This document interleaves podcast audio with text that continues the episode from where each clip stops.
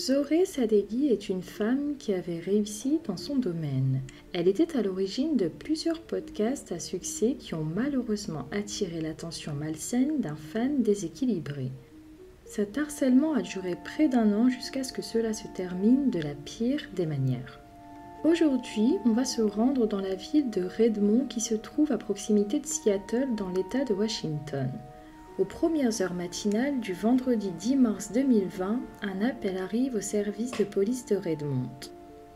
Il est passé dans un quartier assez chic et reconnu, c'est d'ailleurs dans ce secteur où l'on retrouve le siège social de Microsoft. L'appel d'urgence provenait d'une maison qui valait un demi-million de dollars. Il a été passé à la police à 1h45 du matin. Une femme qui se trouve être la mère de la victime venait de fuir la maison où elle avait été réveillée en pleine nuit. Elle a couru en direction de la maison d'un voisin pour rappeler la police afin de leur faire savoir que quelqu'un venait d'entrer par effraction dans le domicile et qui était toujours là au moment de l'appel. Elle poursuit en disant qu'elle avait fui après avoir entendu des coups de feu. Le département de police de Redmond n'était qu'à trois minutes de la maison, ils sont donc arrivés rapidement sur les lieux. À leur arrivée, la police remarque qu'une foule constituée de voisins avait commencé à se rassembler. Paradoxalement, alors qu'il y avait du bruit à l'extérieur de la maison, la maison en elle-même semblait sombre et étrangement calme. Partant du principe qu'il y avait toujours un tireur dans la maison, Plusieurs officiers s'étaient rassemblés à l'extérieur, ils ont sorti leurs armes de poing et ont ensuite commencé à progresser dans la maison en annonçant leur présence et en faisant des sommations afin que le tireur qui se trouvait à l'intérieur de la maison puisse se rendre. Une fois à l'intérieur de la maison, les policiers ont trouvé des corps, actant ainsi la fin tragique et terrible d'une histoire qui avait duré depuis près d'un an. En effet, il y a maintenant plusieurs mois que les victimes avaient signalé qu'une personne les harcelait, qu'elle passait son temps à les observer à travers les fenêtres, qu'elle toquait régulièrement à la porte et qu'elle allait même beaucoup plus loin car elle les suivait aussi bien dans leur trajet à proximité mais également lors de leur voyage alors qu'ils parcouraient toute l'Amérique. Cette nuit met un clap de fin à cette histoire lorsque cet harceleur a finalement réussi par pénétrer à l'intérieur de la maison. Soré Sadeghi, 33 ans, était originaire d'Iran ainsi que son mari Milad Nasseri, 35 ans. Ils étaient mariés depuis 2011, ils travaillaient dans la technologie du logiciel. Ils sont tous deux des ingénieurs et développeurs de logiciels. Ils ont gravi les échelons des entreprises dans lesquelles ils travaillaient en Iran jusqu'à ce que le couple marié décide de déménager aux États-Unis dans la région de Seattle en 2015. Milad a travaillé pour Google et plus récemment en tant qu'ingénieur logiciel principal pour Amazon à Redmond, à Washington. Son épouse Soré a obtenu son doctorat à l'Université de Washington, puis a occupé un poste d'ingénieur logiciel pour une société de prêts hypothécaires. Tous deux étaient des professionnels reconnus et cette reconnaissance leur a permis de travailler à travers le monde. La maison qu'ils occupaient était un bel endroit assez coûteux, mais leur réussite professionnelle et leurs postes respectifs pour de grandes sociétés leur permettaient de se payer ce cadre de vie. Le jeune couple était épanoui et tout leur souriait. Pour mettre à l'abri sa maman, Soré l'avait fait venir d'Iran aux États-Unis où elle a emménagé avec eux. Ils cohabitaient tous dans cette grande demeure depuis maintenant quelques années. C'est alors que les ennuis ont commencé. Soré a commencé à réaliser des podcasts en persan et des streams pour les gens de sa communauté. Dans ces podcasts, elle expliquait aux gens comment trouver un emploi dans l'industrie de la technologie et du logiciel. Le podcast était spécifiquement destiné aux Iraniens, pays d'où elle provenait et où elle avait été témoin de dérives. C'est cohérent. Elle travaillait dans l'industrie, son mari et elle, ils occupaient une place assez importante dans des sociétés réputées comme Google et Amazon. Elle communiquait toutes les astuces à faire pour y arriver également et atteindre l'American Dream. Parmi ses followers, il semblait qu'une personne mal intentionnée ait entendu son podcast depuis l'application Clubhouse. Clubhouse est une application assez nouvelle qui n'est en place que depuis 2020. Les auditeurs sont invités à rejoindre une genre de salle virtuelle où on parle de différents sujets.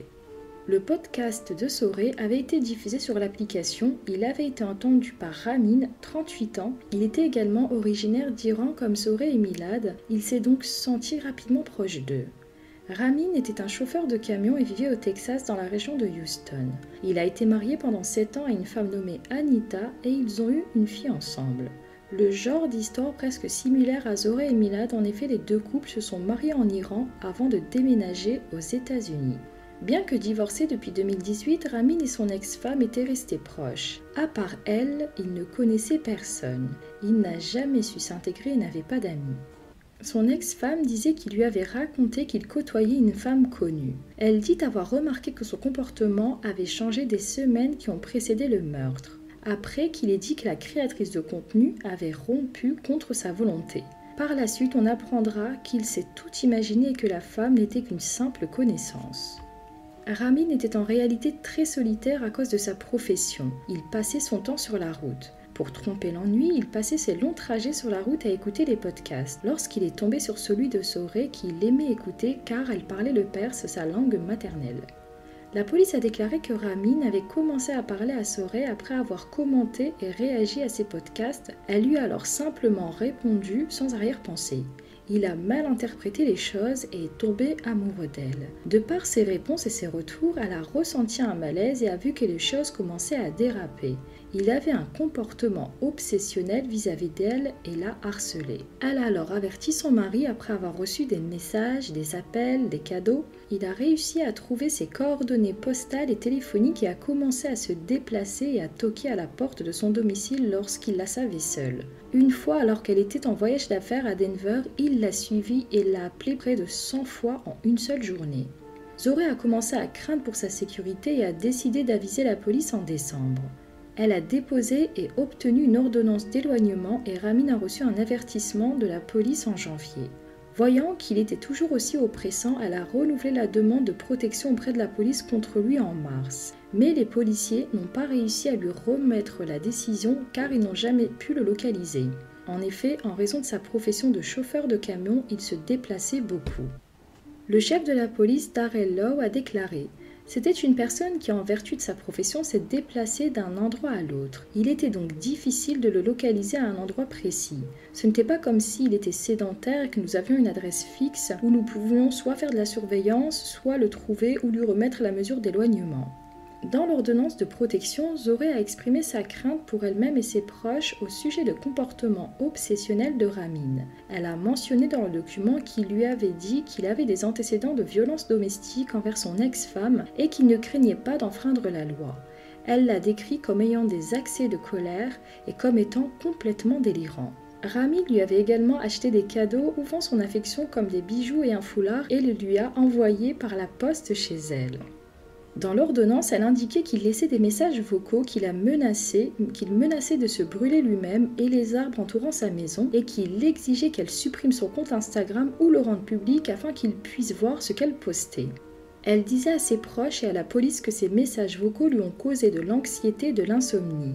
Il lui pourrissait la vie et à celle de ses proches également car il a contacté son mari 20 fois par jour. Il est également allé jusqu'à trouver les numéros de téléphone et les adresses de ses amis.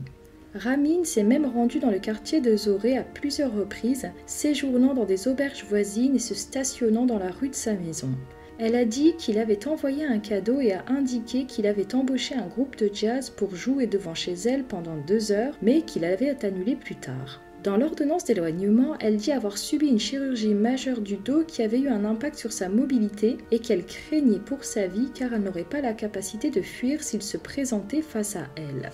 Elle ajoutera dans sa plainte Tout cela m'a causé une grande détresse et une grande douleur, et maintenant je souffre d'une peur profonde pour ma sécurité. Cela a eu un impact sur mon rétablissement. Je n'ai pas pu ouvrir les rideaux de ma chambre de peur qu'il me regarde dehors. Dans le compte-rendu détaillé de 12 pages de ses interactions avec l'homme, elle a écrit qu'elle lui avait dit de la laisser tranquille et qu'elle avait bloqué ses numéros de téléphone et ses médias sociaux. Pourtant, il continuait à l'appeler, elle, son mari et ses amis, et qu'il s'était présenté dans des endroits où il savait qu'elle serait là. L'harceleur avait même dit à Souré qu'il ne la laissera jamais tranquille à moins qu'il ne meure. En novembre, elle en avait eu assez et elle lui avait demandé à deux reprises d'arrêter de lui parler ou d'essayer de la contacter verbalement. Il ne l'a pas écoutée. Après qu'elle ait bloqué son numéro, il s'est rendu dans des commerces à proximité de son quartier pour utiliser leur téléphone pour l'appeler en pleurant et en la suppliant de le rencontrer. Il surveillait sa maison, il attendait que son mari soit en voyage d'affaires pour toquer à sa porte avec des fleurs. Il la surveillait tout le temps et elle passait son temps à signaler ces incidents à la police mais rien ne se passait. Le jour du drame, la police accède à la maison. Ils ont trouvé juste à la porte d'entrée le corps de Milad, l'époux. Il avait reçu une balle dans la poitrine et avait réussi à courir. Il est sorti de la maison pour s'échapper lorsqu'il s'est effondré. La police a ensuite traversé la maison en interpellant et en vérifiant chaque pièce jusqu'à ce qu'ils arrivent finalement à la chambre principale et c'est là que la police a trouvé la pauvre Sored. Elle avait été abattue. Par terre, à côté d'elle, se trouvait le cadavre de son fan et bourreau. Après avoir abattu Milad, il a tiré sur Zoré alors qu'elle était au lit, puis a retourné l'arme contre lui. Il a dit que cela ne se terminerait qu'avec sa mort. Le scénario qu'il s'était imaginé s'est probablement déroulé comme il espérait. Si elle n'était pas à lui, elle ne serait à personne. Il s'est dit qu'ils devaient mourir ensemble. Soré et Milad ont été déclarés morts vers 1h45. Le couple à qui tout souriait a eu le malheur de rencontrer sur leur chemin cet harceleur qui ne voulait pas se contenter d'un nom et qui a refusé le rejet.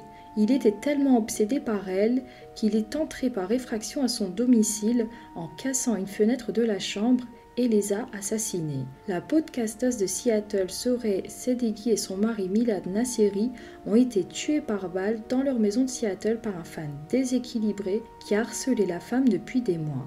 L'ordonnance d'éloignement ne les a pas protégés contre cette personne déterminée à leur faire du mal.